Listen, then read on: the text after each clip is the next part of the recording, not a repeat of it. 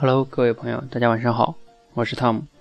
那刚刚呢，我给大家上传了一段今天在这个超级演说下上截取的一段，嗯，艾丽的一个一个演讲哈，叫“成功点亮人生”。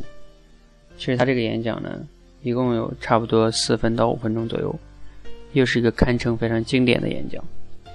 为什么说它经典呢？你看你会发现他用了很多的技巧，开场的时候呢。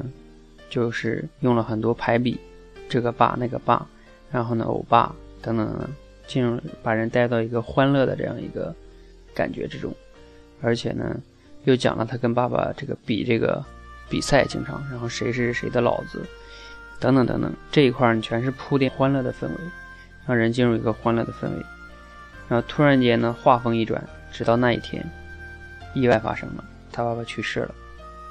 然后他在飞机上往回赶的过程中，然后又用运用了一个对比，前面是欢乐与悲伤的对比，这块是在之前抑制自己不哭去想这个爸爸的后事怎么办，突然间用了一个之前出现的一个飞机上的套餐这样一个食物，引燃了自己哭的这个痛哭流涕的这个点，因为这个飞机上套餐是一个很有代表性的一个小事物哈，一个小。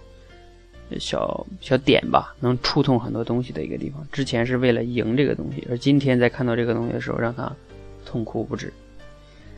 而这块都讲完的时候，他就开始升华了。这才是一个演讲最厉害的地方，就是把一个故事讲完了之后开始升华。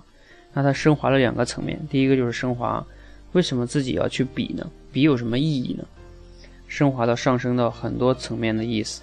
然后呢，比如说爬树啊，然后猴子啊，讽刺社会的一些现象啊，在很短的时间内把这个升华出来了，这是很厉害的。一般的演讲能把这一段升华出来已经很厉害了。